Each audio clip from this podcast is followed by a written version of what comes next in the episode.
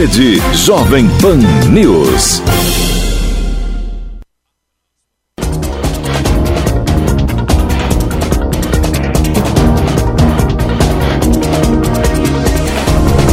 Olá, muito bom dia em Rio do Sul, 8 horas 4 minutos. Este é o Jornal da Manhã Local. Hoje é segunda-feira, dia 19 de outubro de 2020. Confere no Jornal da Manhã de hoje. PRF prende estelionatário de Rio do Sul que tentou se passar por, por, por policial e agente da ABIN. Homem morre afogado no Itajaiaçu, Após denúncia, a PM prende foragido do presídio regional. Secretaria de Educação orienta sobre volta às aulas em Rio do Sul e Conselho elabora parecer sobre ensino online e início do retorno presencial. Vice-governador espera ser inocentada pelo Tribunal de Julgamento e diz que está pronta para assumir o governo, se for preciso. Polícia Militar planeja fiscalização durante o pleito eleitoral. E ainda, para evitar aglomeração no feriado de finados, nota técnica recomenda ampliação de horário de funcionamento dos cemitérios e antecipação das visitas. Estamos no ar com o Jornal da Manhã, na Jovem Pan News Difusora, a rede da informação. Na Jovem Pan News Difusora, direto da redação. 8 e 6, um fim de semana movimentado nos setores de trânsito e polícia. Vamos saber na redação. Cristiane Faustino, bom dia. Olá, Kelly. Bom dia. Bom dia para os nossos ouvintes. Isso mesmo, muitas ocorrências registradas no fim de semana aqui no Alto Vale. No sábado, 10h40 da manhã, em Rio do Sul, o Corpo de Bombeiros foi acionado para uma ocorrência de afogamento no rio Itajaiaçu. Quando o socorro chegou ao local, o homem de 34 anos já estava submerso.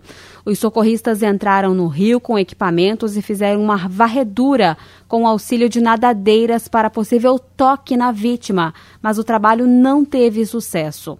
No período da tarde, as buscas foram retomadas. Após várias tentativas, os mergulhadores conseguiram localizar o corpo, que estava a uma profundidade de aproximadamente 2 metros.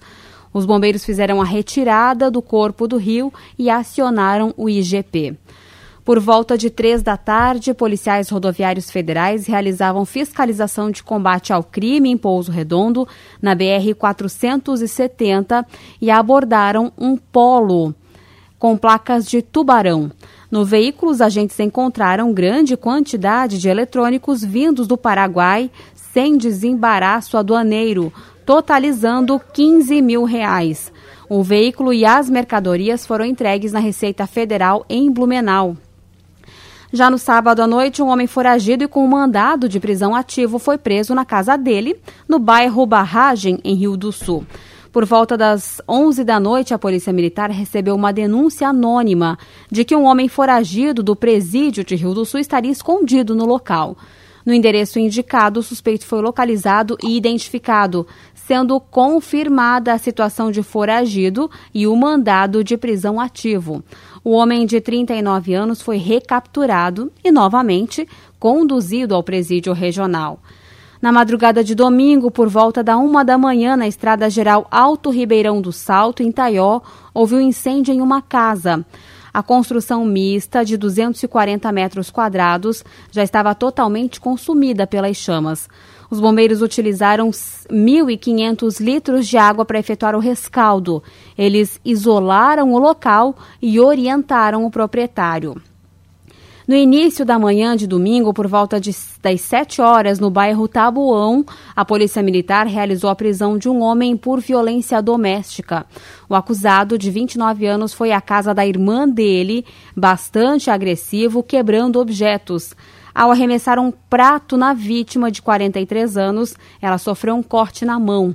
Ele foi preso em flagrante e conduzido com ela à delegacia de polícia civil. 11 e meia da manhã, na Estrada Geral Chapadão Três Barras, em Ituporanga, um homem ficou ferido na região do tornozelo com uma serra circular que estava sendo usada para cortar uma porta. Vítima, a vítima, ao perceber o ferimento, perdeu a consciência, vindo a sofrer uma queda e batendo a cabeça. Ele foi atendido e conduzido ao pronto-socorro para avaliação médica. Na rua 7 de setembro, no centro de Laurentino, por volta do meio-dia, a Polícia Militar realizou a prisão de duas mulheres por lesões corporais mútuas. Uma das envolvidas, de 34 anos, foi até a casa de uma senhora de 57 para discutir a posse de um cachorro, quando as duas passaram a se agredir. A mais velha foi lesionada com uma faca na mão. Já a outra sofreu arranhões. Ambas foram conduzidas à delegacia de polícia civil. Por volta de três da tarde, na PRF de Rancho Queimado, na BR 282, um homem de 41 anos chegou na unidade, se identificou como policial federal e solicitou informações sobre alguns veículos. Os policiais pediram a identificação funcional dele, mas o homem disse que estava numa operação sigilosa. Ele não respondeu perguntas básicas e começou a cair em contradição. Na sequência, o suspeito disse que era agente da ABIN e apresentou um distintivo da Justiça Federal. Os policiais rodoviários viram que o homem estava mentindo e, após consultas, descobriram se tratar de um estelionatário. Ele é de Tubarão, mora em Rio do Sul e já teve passagens pelo crime. O homem foi preso em flagrante e conduzido à delegacia de polícia civil. No fim da tarde de ontem, às 18 horas, na rua Manuel Moratelli, no bairro Pioneiros, em Rio do Oeste, a Polícia Militar de Rio prendeu um homem por violência doméstica. O agressor de 34 anos desferiu um tapa no rosto da companheira de 40, além de quebrar pertences do casal. A vítima alegou que não foi a primeira vez que a agressão aconteceu. Ele foi preso e encaminhado com ela à delegacia de polícia civil. E para encerrar às 8 e 10 da noite, na rua Vereador Luiz Valiati, no bairro Barragem, Rio do Sul, também houve um incêndio em uma casa. Quando os bombeiros chegaram ao local, as chamas já tinham tomado toda a construção. Foram utilizados 4 mil litros de água para extinguir o fogo e realizar o rescaldo. O morador chegou minutos depois do início do combate ao incêndio. A casa havia sido cedida por um parente para ele morar. Com informações dos setores de segurança pública, direto da redação, Cristiane Faustino. Jornalismo com responsabilidade. Informações direto da redação.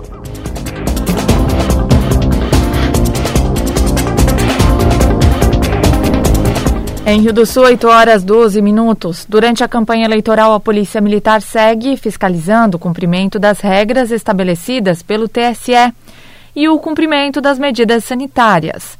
De acordo com o comandante-geral da Polícia Militar de Santa Catarina, Dionei Tonetti, a atuação no dia do pleito também está sendo planejada, inclusive com aumento do efetivo nas cidades em que a quebra de ordem for maior durante o período da pandemia. Vamos ouvir o coronel. Nós temos um, duas demandas acontecendo ao mesmo tempo. As regras sanitárias que determinam que haja isolamento social, determinam que hajam medidas de sanitizantes, a utilização de máscaras, a não aglomeração, o distanciamento entre as pessoas.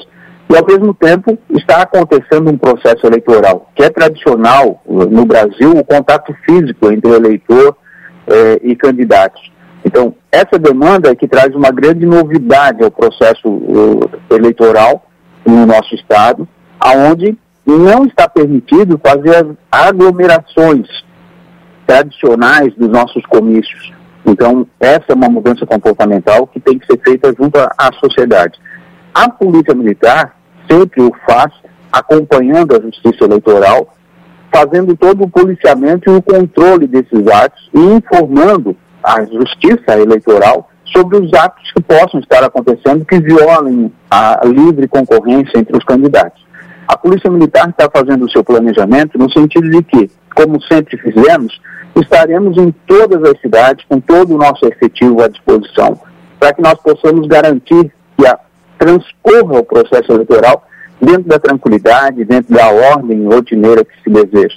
Então, nós temos sim já o planejamento pronto, sobre os deslocamentos, a, a questão até do pagamento das diárias para reforço das regiões e cidades, onde se tem uma expectativa de que haja maior problema de quebra da ordem, para que nós consigamos, então, garantir à nossa comunidade a tranquilidade na, durante a votação. Uma preocupação que temos, é, de fato, é em função das medidas sanitárias, em função do, do, do de todo essa, esse conjunto de controle da pandemia, é, fazer o processo eleitoral realmente requer muito mais cuidados da nossa sociedade. É de extrema importância que todo mundo tenha essa percepção de que, ao ir fazer o seu voto, mantenha o distanciamento na fila do voto, não, de maneira alguma, ande sem máscara, coloque é, sempre álcool junto com você para sanitizar suas mãos, para que a gente possa, após as eleições, comemorar os eleitos, né, e, e, ter esse cuidado todo, mas que principalmente a saúde da nossa população seja preservada.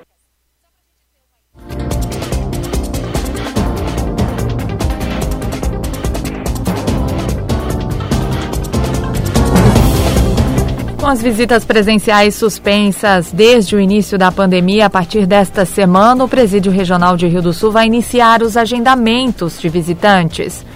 O diretor da unidade, Ney Foiser, conta que, além do regramento sanitário, os encontros terão o tempo reduzido. Vamos ouvir. Com essa nova avaliação, que foi para o amarelo, nível alto, vai ser possível a gente continuar com a previsão da retomada das visitas presenciais. É, vai acontecer mediante agendamento, assim como vinha acontecendo as visitas é, virtuais, no mesmo telefone vai acontecer é, o agendamento da visita presencial. Essa visita vai ter o tempo diminuído significativamente, em torno de 30 minutos, nesse nível alto, eh, mantendo o distanciamento e muito menos o contato físico, né? E também vamos ter um limite por visitação, com direito a uma visita por mês presencial ou virtual. A virtual vai continuar acontecendo. É, todos os detalhes de como vai haver essa retomada estão descritos de forma detalhada nessa portaria 1069 que foi publicada em 7 do corrente mês. Então é importante os familiares interessados acessar essa portaria e fazer uma, uma leitura. Já orientamos todos os apenados aqui quanto a essa, os detalhes dessa é, retomada. Né? Vamos estar tomando todos os, os cuidados é, previstos pela legislação sanitária vigente e esperamos que não retroceda, mas existe a previsão de retroceder e temporariamente suspender esse retorno na, das visitas presenciais. Vai funcionar basicamente dessa forma, limitando o número de pessoas. Um visitante por detento, apenas um visitante inicialmente, também com obedecendo o limite de idade, grupo de risco acima de 60 anos não vão entrar, também menores de 18 anos não vão estar entrando na visita presencial. É o telefone que está disposto das 12 às 19 horas para essa, esse agendamento, que é o 3526 3311 a liberação prevista é a partir do dia 20 desse mês. E nós aqui na nossa unidade nós vamos estar efetivando essa liberação nos dias 24 e 25, que são os finais de semana, sábado e domingo, que ocorre essa visita presencial. Então a gente vai procurar manter a rotina de visita presencial sempre aos finais de semana. E se tudo ocorrer bem, ela deve ter a primeira ocorrência de retorno no dia 24 e 25, sábado e domingo. Em Rio do Sul, 8 horas 18 minutos, 21 graus é a temperatura neste momento na capital do Alto Vale. Na Jovem Pan News Difusora, a previsão do tempo com o meteorologista Leandro Puchalski.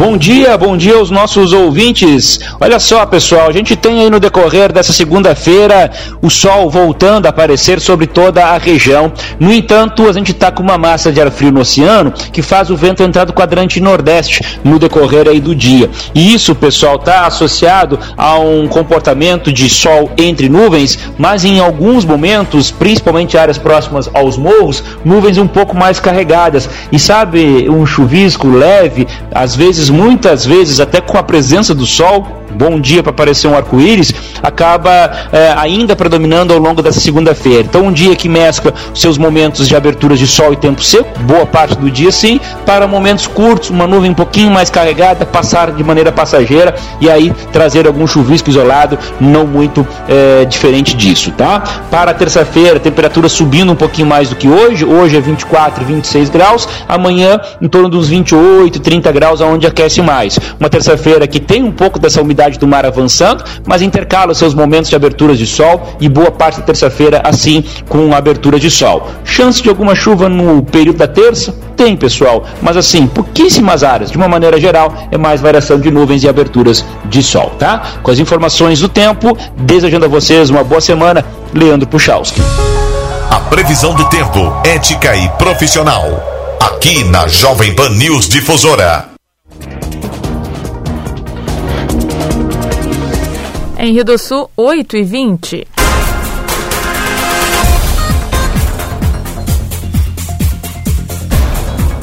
Você confere em instantes. Secretaria de Educação orienta sobre volta às aulas em Rio do Sul e Conselho elabora parecer sobre ensino online e início do retorno presencial. Temos também as informações do esporte com Ademir Caetano. Rede Jovem Pan News. Abraham Lincoln disse: Não criarás a prosperidade se desestimulares a poupança. Não fortalecerás os fracos se enfraqueceres os fortes. Não ajudarás os assalariados se arruinares aqueles que o pagam. Não estimularás a fraternidade humana se alimentares o ódio de classes. Não ajudarás os pobres se eliminares os ricos.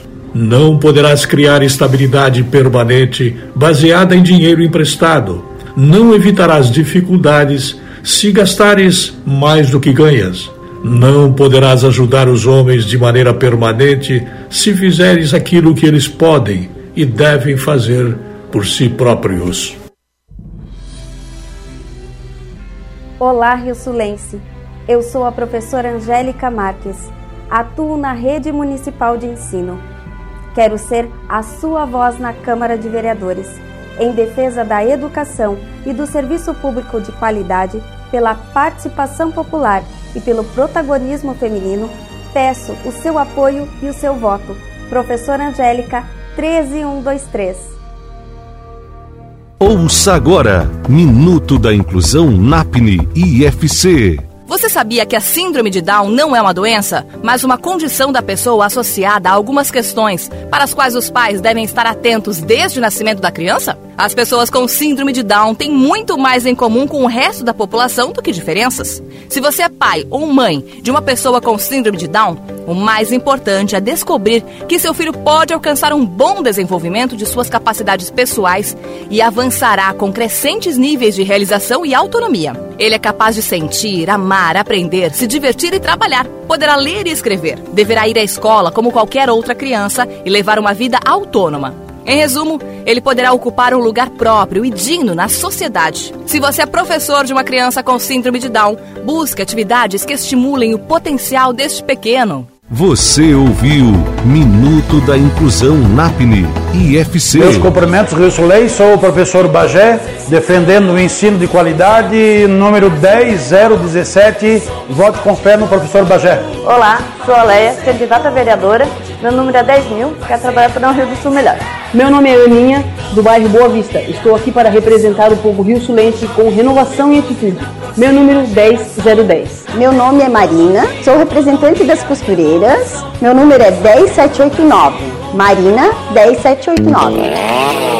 Está aberta a temporada Motosserra Husqvarna. Nossa linha de motosserras inclui desde máquinas profissionais para manejo florestal até motosserras menores para poda de arbustos e galhos, corte de lenha e trabalhos de carpintaria. São produtos potentes, resistentes e práticos que vão te ajudar na tarefa onde quer que você esteja. A Motosserra Husqvarna é sua parceira de confiança e encara qualquer desafio. Precisando de uma motosserra? Tá na mão. Você compra Husqvarna em 10 vezes sem juros na Afubra. Venha aproveitar é 17.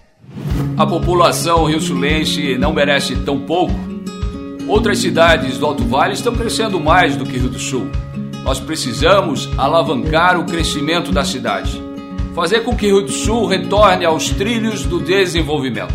Para isso, precisamos do seu apoio e da sua confiança. No dia 15, vote 17.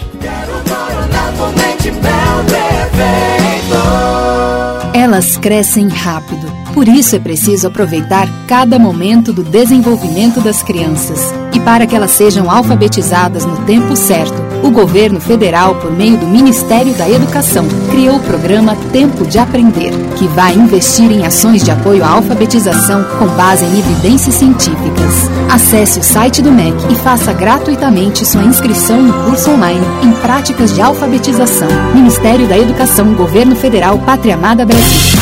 Rede Jovem Pan News.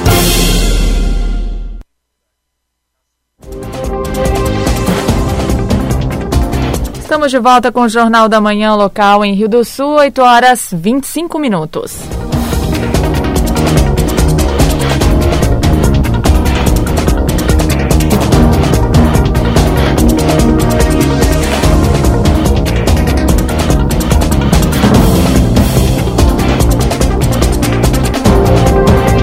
Temos uma semana decisiva no que se refere ao impeachment do governador Carlos Moisés. Os próximos cinco dias vão definir o futuro do governo de Santa Catarina. Começamos a semana com Carlos Moisés no cargo de governador e Daniela Rainer como vice-governadora, mas o fim da semana ambos podem ser afastados das suas cadeiras dentro do processo de impeachment da equiparação salarial dos procuradores do Estado. O destino deles, assim como o comando do centro administrativo, está nas mãos de cinco deputados estaduais e seis desembargadores do Tribunal Misto de Julgamento. Caso a maioria simples dos membros vote contra a instalação do processo de impeachment, a denúncia é arquivada definitivamente. Mas, do contrário, haverá mudança no governo. E se abrem duas possibilidades. Com afastamento apenas de Moisés, Daniela Rainer, que também é denunciada no caso, assume a cadeira. Se o tribunal decidir pela saída de ambos, quem assume é o presidente da Assembleia Legislativa, Júlio Garcia, que será governador interino por até seis meses. A vice-governadora espera ser inocentada pelo Tribunal de Julgamento e diz que está pronta para assumir o governo, se for preciso.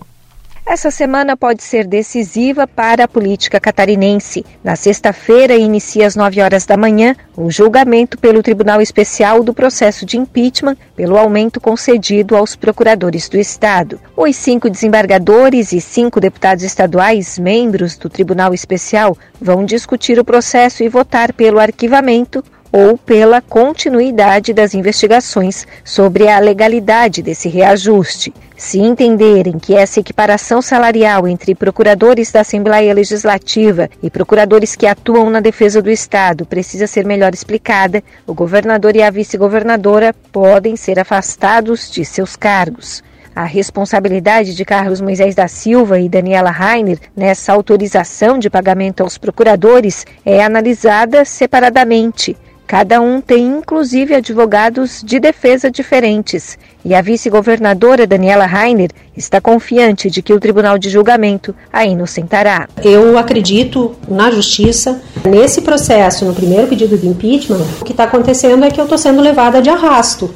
Não existe nenhum elemento, nenhum fundamento de eu estar nesse processo. Não há o que justifique o meu nome estar ali. Porque não teve nenhuma ação de minha parte não houve omissão, é, até porque omissão é uma coisa que não existe juridicamente na figura do vice, né? Porque ah, não cabe ao vice revogar ou, ou, qualquer coisa que, que o governador faça, né? Não há o que justifique o meu nome estar ali. É um processo de cunho político unicamente e a defesa está sendo feita em, em separado e eu espero realmente que o meu nome seja excluído, que seja arquivado no que tange à vice-governadora. Num cenário em que a vice-governadora seja isentada de qualquer responsabilidade sobre o reajuste aos procuradores do Estado e que apenas o governador Carlos Moisés seja afastado, Daniela Rainer diz que está preparada para assumir o governo. pronta para e em condições de. Isso é um preparo diário, né? Como qualquer profissão que a gente tem, a gente, a gente diariamente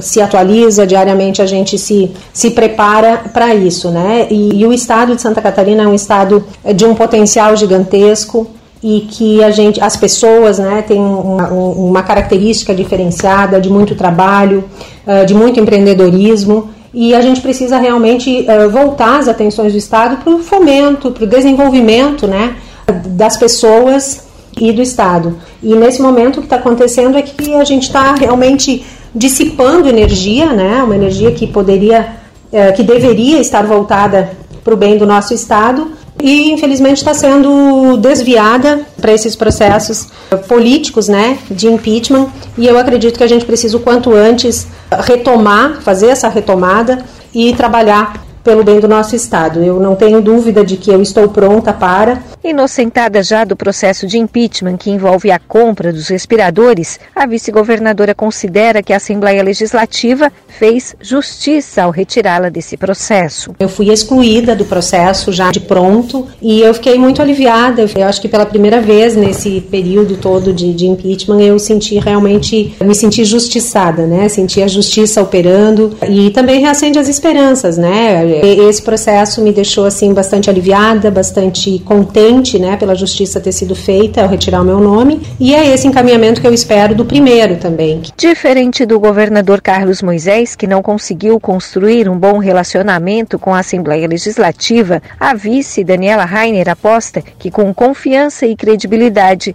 é possível manter um bom canal de comunicação com o legislativo. Eu acredito que essas relações políticas precisa ter confiança, precisa ter credibilidade credibilidade, precisa ter esse contato, construir, conversar. Eu acredito que faltou conversa e a, a, um dos meus objetivos é esse, é realmente criar esse canal eficiente de comunicação, ouvir não só a Assembleia Legislativa, mas todos os setores da sociedade de Santa Catarina e trabalharmos juntos para que o nosso Estado realmente recupere essa credibilidade que hoje, em função de tudo que está acontecendo, deixa as pessoas inseguras, desde o povo, os investidores, enfim. Eu preciso realmente retomar isso e acertar o que foi equivocado. Daniela Rainer relata que também ela enfrentou dificuldades na relação com o governador Carlos Moisés. Apesar das dificuldades que eu tive de mostrar minha opinião, e muitas vezes eu tentei ser ouvida, eu tentei eu enviava por carta e não era ouvida. E em situações bastante pontuais, bastante determinantes, né? A primeira situação que me ocorre foi a, a questão dos, dos defensivos agrícolas, né? Da isenção fiscal dos defensivos agrícolas, que o governador entendia que tinha que retirar e eu entendia que não tinha que retirar de maneira alguma, né? A gente precisa fomentar o setor primário, né?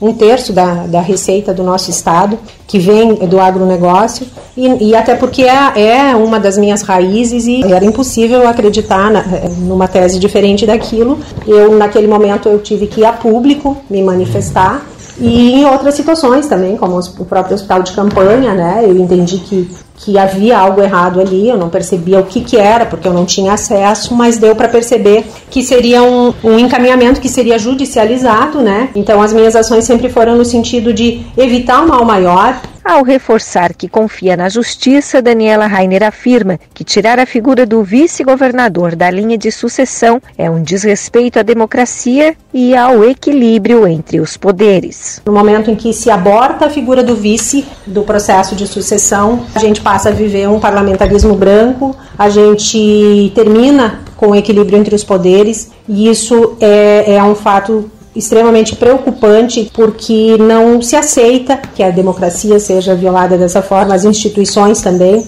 E eu estou lutando não só por mim, pela Daniela, pela vice-governadoria, mas sim pelos precedentes que esse processo vai trazer para o nosso país e as preocupações que vêm daí. Na sexta-feira, caso os julgadores do Tribunal Especial necessitem de mais esclarecimentos sobre as conclusões do relator, o deputado Kennedy Nunes, ainda poderá ser concedida vista pelo prazo de cinco dias. E para que o parecer do relator seja aprovado, são necessários, no mínimo, seis votos. De Florianópolis, da Rede de Notícias Acaerte, Patrícia Gomes.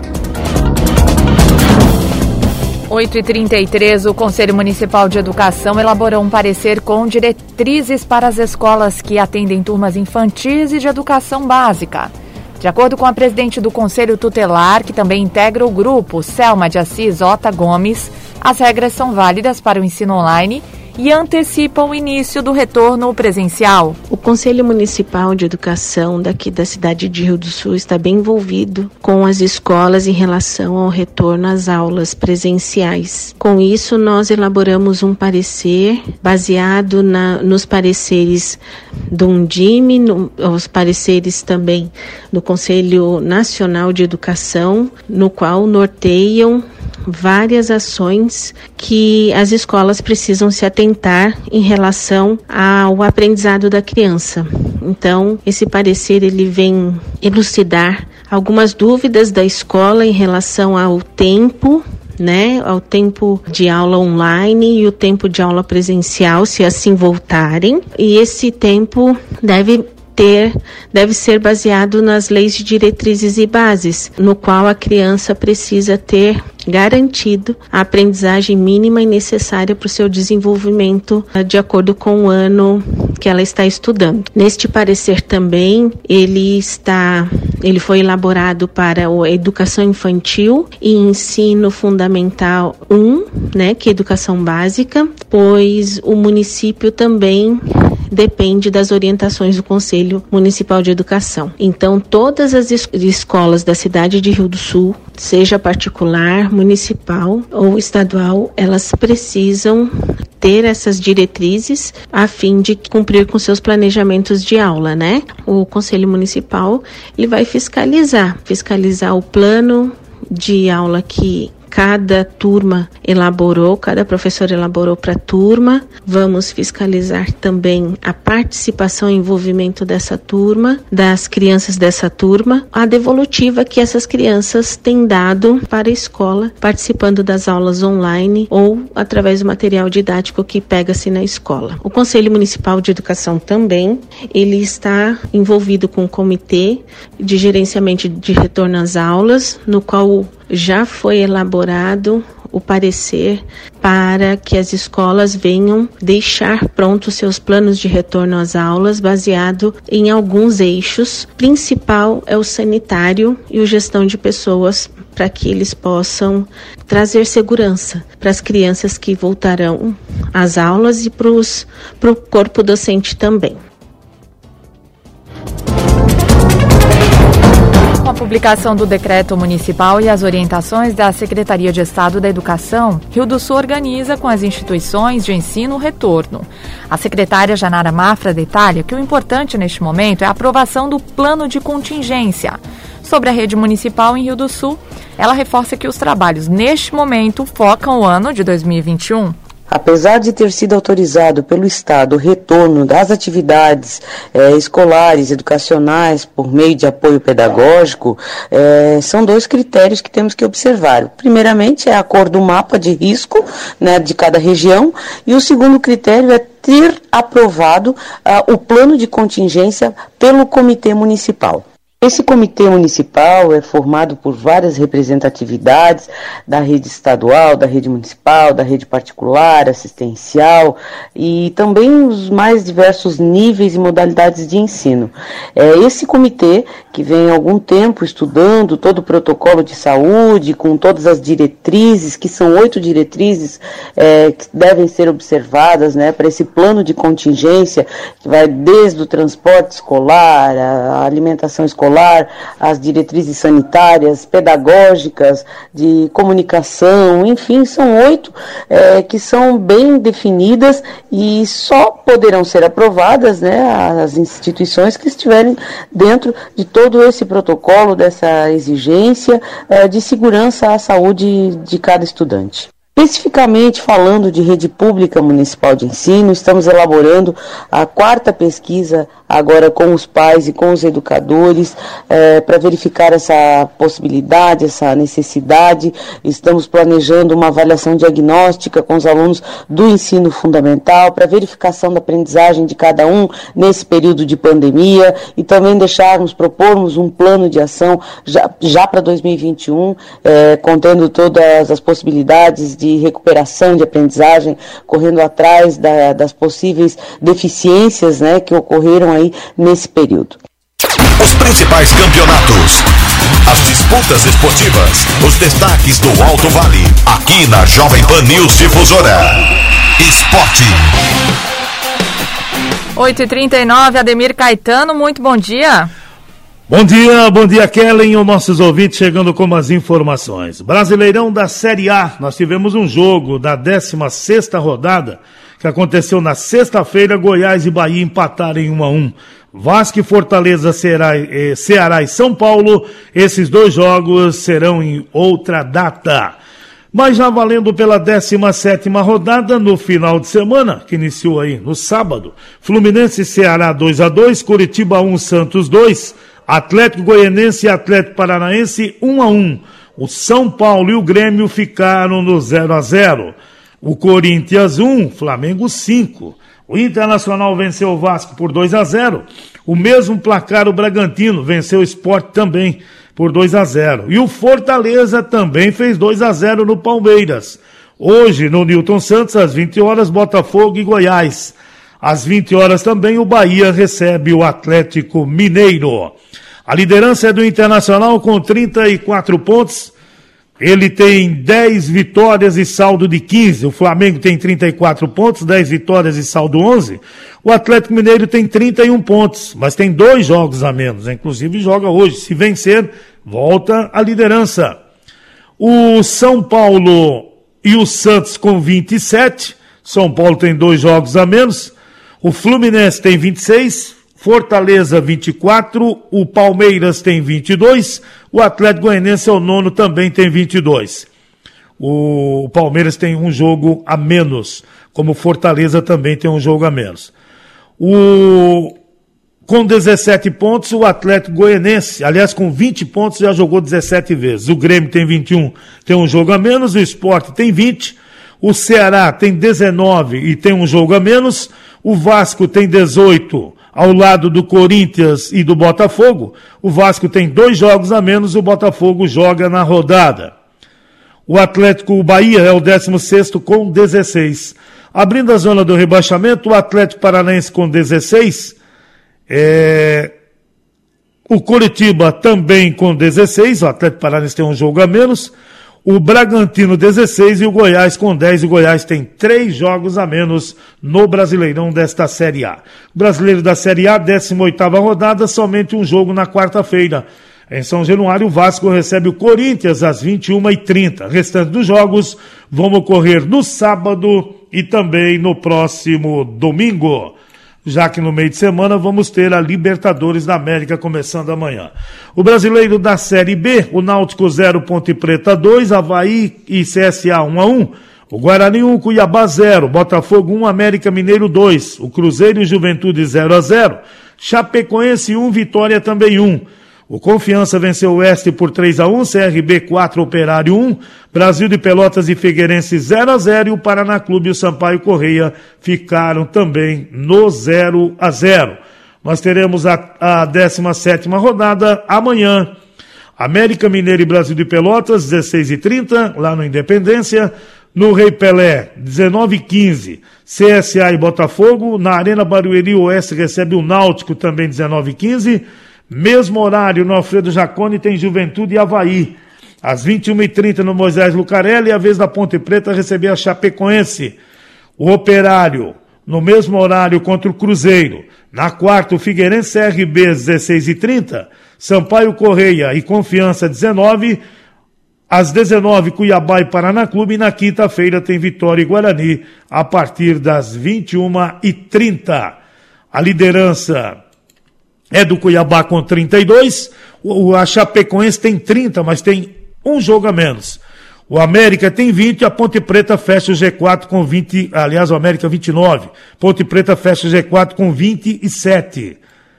Com 24, o Juventude e o Paraná, o Havaí o sétimo com 23, CRB também tem 23. Com 22, Confiança e Operário e Confiança. O Sampaio Correia tem 21 e tem dois jogos a menos. O CSA tem 21 jogos a menos. Vitória tem 19 ao lado do Brasil de Pelotas, que tem 19 também. Brasil de Pelotas tem um jogo a menos. O Guarani 17 e o Náutico 15, um jogo a menos. Zona do rebaixamento, Figueirense com 15, Botafogo 14, Cruzeiro com 13 e o Oeste com 7 pontos. Campeonato Brasileiro da Série C, a 11 rodada, Ferroviário 1, Remo 0, 13-0 Santa Cruz 1, Jacuipense 3, Imperatriz 1, Paysandu e Vila Nova 0 a 0 e hoje nós teremos o Manaus contra o Botafogo a partir das 20 horas.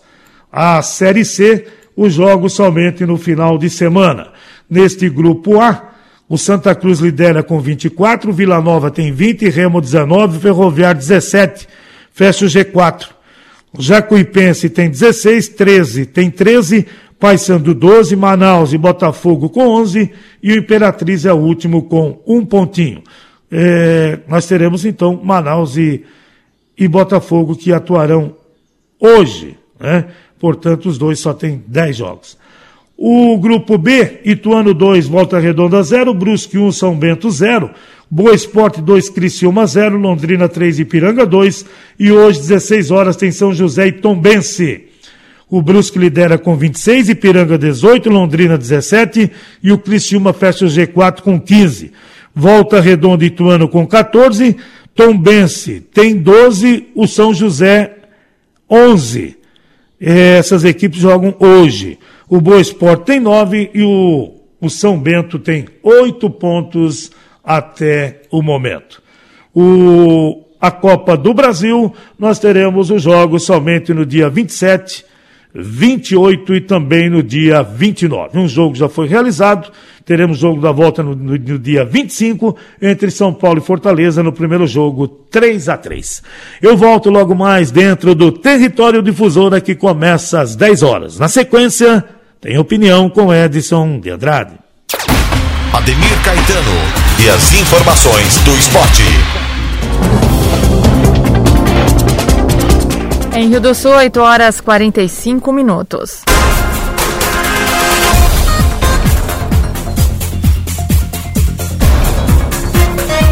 Você confere instantes no Jornal da Manhã para evitar aglomeração no feriado de finados. Nota técnica recomenda ampliação de horário de funcionamento dos cemitérios e antecipação das visitas. Rede Jovem Pan News. A Jovem Pan está com você em todos os lugares e em todos os momentos. De manhã, informação e opinião na medida para começar o dia do jeito certo. Nossos repórteres não deixam escapar nada. Pois não. Olha, as declarações. Polêmica em Marília foi protocolado nesta. A Câmara dos Vereadores de São Paulo tudo passa pelo microfone da PAN. O mercado aguarda uma definição para a crise política e teme as implicações. A reforma da Previdência vai gerar uma economia. Os principais um... assuntos. A maioria dos contribuintes do regime geral de Previdência Social. A Jovem Pan está com você o tempo todo, em som e imagem. Acesse jovempan.com.br, baixe o aplicativo da Pan e se inscreva nos nossos canais no YouTube.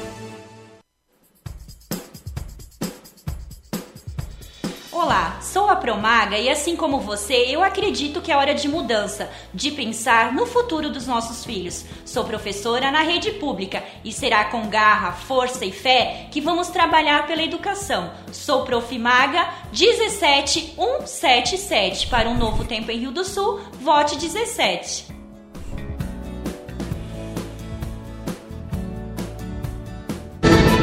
A Metal Técnica Bovenal projeta o Alto Vale com macacos e equipamentos hidráulicos para as grandes montadoras mundiais. A Bovenal é a maior fabricante desses equipamentos no Brasil e é a única reconhecida por cumprir todas as normas internacionais do segmento. Além do mais, gera empregos e renda para o desenvolvimento da região. Metal Técnica Bovenal, Rua Oswaldo Cruz, 164 em Rio do Sul. Telefone 35 31 19 50. Já imaginou acordar de manhã e dar de cara com a mulher que vai transformar a cidade? No meio do trabalho, ver o cara que vai revolucionar a urbanização local. Ou se deparar com a pessoa que vai mudar a história da saúde no município. Pois chega de imaginar e bora agir. Este é o nosso momento. É a hora da gente, que é jovem, colocar as ideias e a coragem para jogo e mudar o país. Vamos nessa? Eleições 2020. Nunca é cedo para fazer a diferença. Justiça Eleitoral. A justiça da democracia. Super promoção Nardelli Materiais de Construção. Toda loja em até 12 vezes sem juros no cartão. Eu disse 12 vezes sem juros no cartão. Essa é a hora certa para você fazer aquela ampliação ou reforma para dar uma repaginada na cozinha, na garagem. Não deixe passar essa oportunidade. Nardelli Materiais de Construção. Do piso ao teto, a sua melhor opção. Em Laurentino 35463400 e Rio do Sul 35256700. Estou cheio de inspiração para seguir trabalhando e fazendo mais pela nossa cidade de Rio do Sul. É preciso ter mãos firmes para continuar essa mudança que iniciamos para fazer mais pela saúde, educação, infraestrutura e segurança pública, para continuar melhorando cada vez mais a nossa cidade. Conto com o seu apoio para continuar transformando o Rio do Sul. 55! Coligação trabalhando para fazer ainda mais. PSD, MDB, Democratas, PSC, Prós e Solidariedade. O Jornal da Manhã, em sua edição com conteúdo local. De segunda a sexta, a partir das 8 horas da manhã. Toda a dinâmica do mais tradicional jornal do rádio brasileiro, na sua versão local. Jornal da Manhã, edição local. Mais um programa de sucesso da Jovem Pan News Difusora. A rede da informação. ZYJ 779. Rádio Difusora Opinião Alto sem medo. A verdade como princípio. A responsabilidade como dever. Acompanhe agora o jornalista Edson de Andrade. Bom dia, amigos. Tudo bem? Tudo possivelmente bem.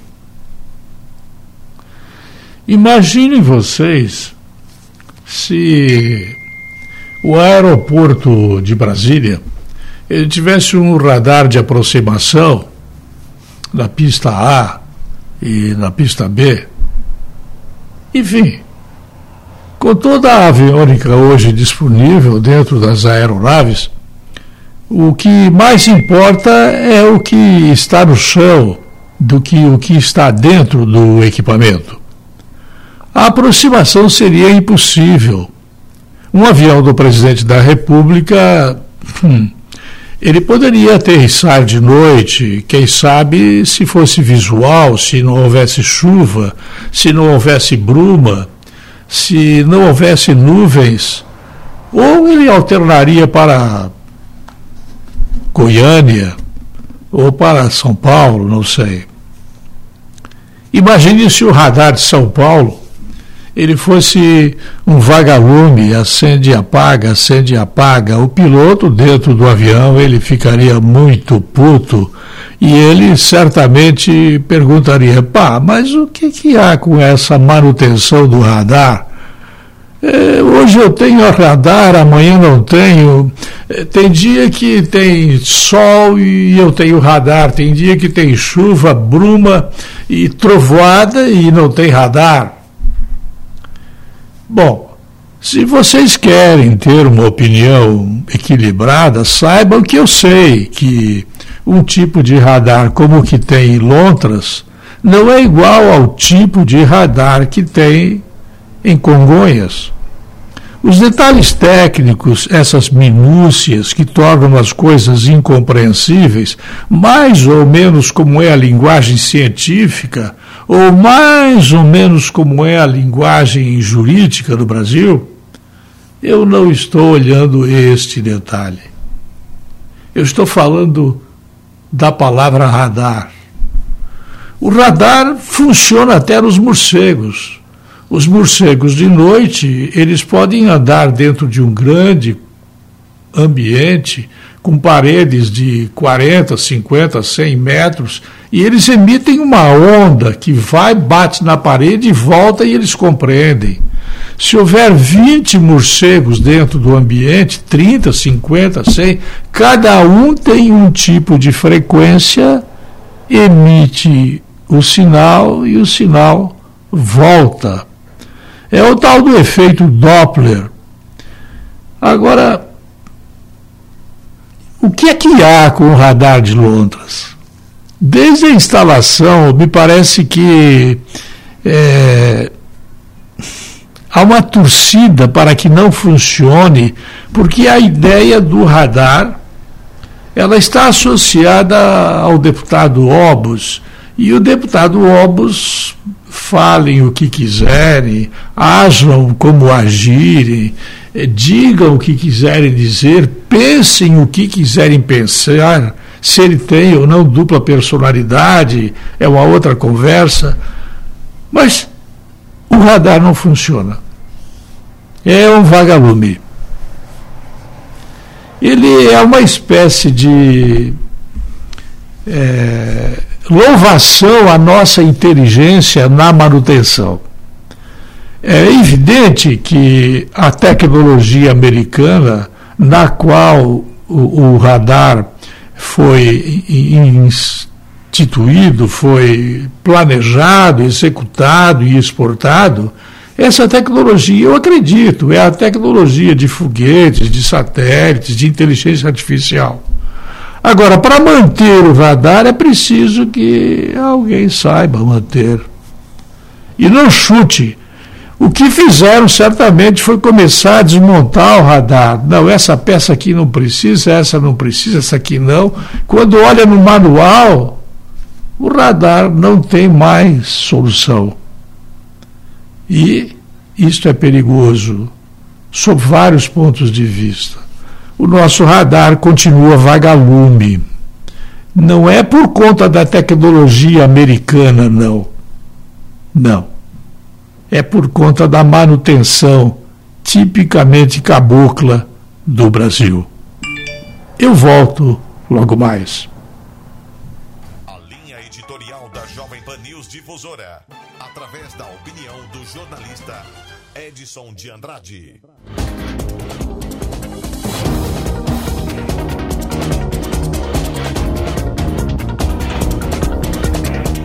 8h55, a região contabiliza 80 pacientes com vírus da Covid-19 ativo. O maior volume de pessoas com esta condição está em Rio do Sul, que tem 35 moradores com a doença, seguido por Ibirama com 10 e José Boatê com 6.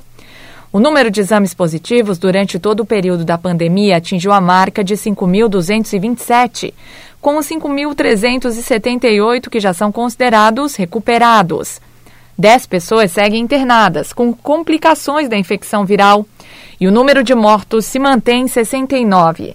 Santa Catarina registrou novos 394 diagnosticados com coronavírus e chega a 235.159 casos desde o início da pandemia. Nas últimas 24 horas, o governo registrou uma morte pela doença, contabilizando 2.967 desde março. A taxa de letalidade da doença é de 1,26% e a taxa de ocupação em leitos de unidades de terapia intensiva, UTI, está em 57,3%. Uma nota técnica elaborada pela Diretoria de Vigilância Sanitária do Estado orienta para que sejam tomados cuidados para evitar aglomerações nos cemitérios e nos arredores. A medida busca evitar o contágio pelo novo coronavírus. A fiscal da Vigilância Sanitária, Nadir Marque, destaca as recomendações. Recomenda-se que as visitas aos cemitérios sejam antecipadas ao longo das duas semanas que antecedem o feriado. Uso obrigatório de máscaras por todos os visitantes e trabalhadores dos cemitérios. Para organizar o grande fluxo de pessoas nos cemitérios durante o feriado de finados, recomendamos a extensão do horário de funcionamento dos mesmos. Restringir a limpeza ou pintura de túmulos jazigos e construções equivalentes até o dia 30 de outubro. Manter as barracas, tendas de vendas de flores e alimentos com distanciamento de 2 metros entre elas e que sejam demarcados os espaçamentos entre as pessoas de no mínimo um metro e meio. As barracas, tendas de vendas devem disponibilizar álcool 70% ou preparações antissépticas de efeito similar para a sepsia das mãos de seus clientes. É, as filas deverão ser organizadas né, nos cemitérios, com distanciamento de um metro e meio também. É, organizar o fluxo de entrada e saída dos visitantes, evitando cruzamento sempre que possível, através de portas distintas para entrada e saída devidamente sinalizadas. O tempo de permanência dos visitantes deve ser no mínimo possível, sempre evitando aglomerações Recomenda-se estabelecer o prazo máximo de 45 minutos para a visitação.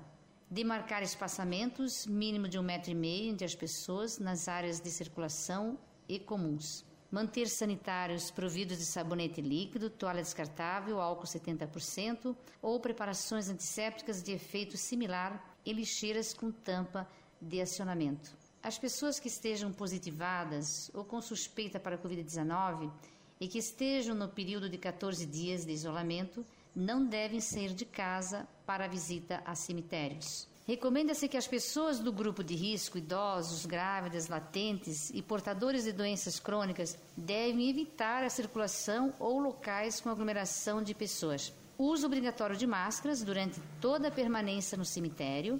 Não tocar os olhos, o nariz, a boca com as mãos se não estiverem lavadas com água e sabão ou higienizadas com álcool em gel 70% manter o distanciamento mínimo de um metro e meio para se evitar a transmissão comunitária do Covid-19. Levar sua própria garrafa de água, além de álcool gel 70%. É, evitar o toque em pessoas, objetos ou superfícies. Escolher horário onde, sabiamente, o fluxo de pessoas é menor. Usar a etiqueta respiratória, né? protegendo o nariz e a boca com lenço ou, ou papel descartável, ou ainda com o braço, nunca com as mãos.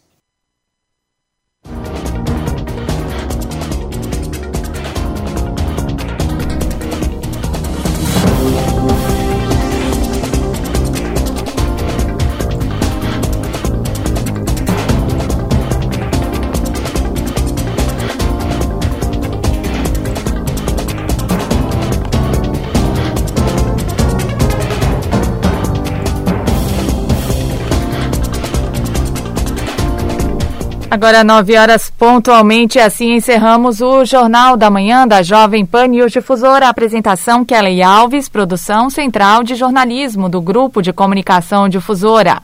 Direção executiva Humberto Off de Andrade, diretor-geral e jornalista responsável Edson de Andrade. Uma boa segunda-feira, uma excelente semana. Fique agora com o Jornal da Manhã Nacional, parte 2. ZYJ 779. Rádio Difusora Alto Vale Limitada. 620 kHz. Esta é a Jovem Pan News, Rio do Sul. A rede da informação. Você que está me ouvindo, senta aí. Opa! Esta conversa vai ter uma duração de quatro horas ou mais. O quê? Você tá doido? Como assim? Eu tenho várias coisas para fazer. Não tô doido, não. É isso que acontece com mais de 80% da população em todo o Brasil. Cantar Ibope Media apresentou um estudo para entender o consumo e o comportamento no rádio. De acordo com a pesquisa, 83% dos brasileiros consomem rádio com tempo médio de 4 horas e 33 minutos por dia. Uau, é demais isso, hein? Percebeu que você ficou aí ouvindo essas informações de como o rádio é importante para informar, entreter e até mesmo vender o seu produto? Bem, agora eu preciso ir. Pera, pera aí, não para de falar não. Tá interessante. Fica tranquilo, que depois dessa mensagem tem um mundo de conteúdo legal para você. Rádio é só ligar. A Jovem Pan News Difusora transmite